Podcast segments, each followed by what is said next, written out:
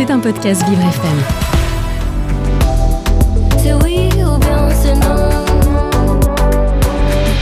L'art des mots.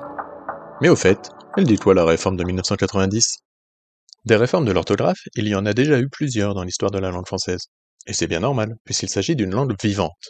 À chaque fois, ces réformes ont pour objectif de simplifier la logique d'écriture de certains mots pour coller avec l'usage qui en est fait, de sorte à faire évoluer la langue avec son époque. Ainsi, en 1835, les conjugaisons en oie sont devenues des est.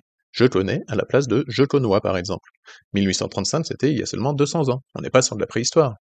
En 1740, c'est l'orthographe d'un tiers des mots de la langue française qui est modifié, bien loin des quelques 2000 touchés par la dernière en date. En effet, en 1990, une réforme de l'orthographe a proposé des modifications visant à mettre fin à ce qui pourrait être considéré comme un certain nombre d'anomalies et d'absurdités, avec l'objectif de réduire les exceptions. Voyons ensemble les principaux points touchés par ces recommandations. Notez que je vais parler de règles, doivent, et pas de conseils, devraient, pour simplifier la chose. Pour commencer, l'accent circonflexe. J'ai déjà consacré un billet à ce sujet, vous pouvez le réécouter sur le site de Vivre FM si besoin, je vais pas tout répéter. Toujours au niveau des accents, le grave remplace l'aigu là où on l'entend. Je céderai, un événement, du sais etc. On retrouve aussi l'accent grave dans la conjugaison des verbes qui se terminent par elé ou et, j'amoncelle, e accent grave le, pareil pour tu renouvelles, il étiquette, etc.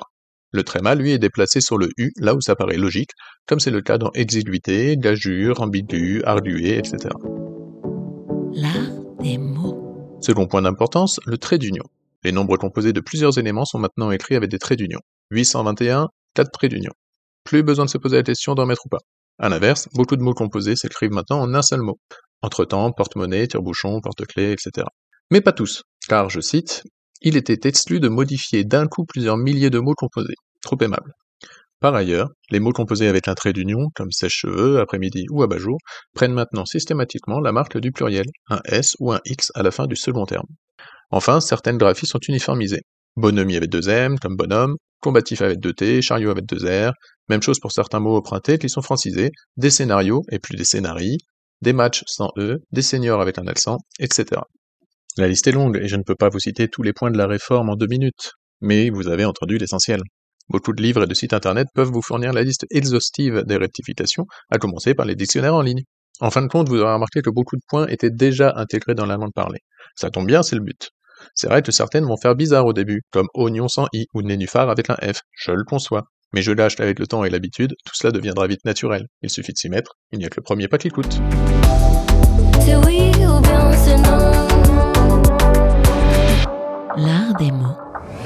C'était un podcast Vivre FM. Si vous avez apprécié ce programme, n'hésitez pas à vous abonner.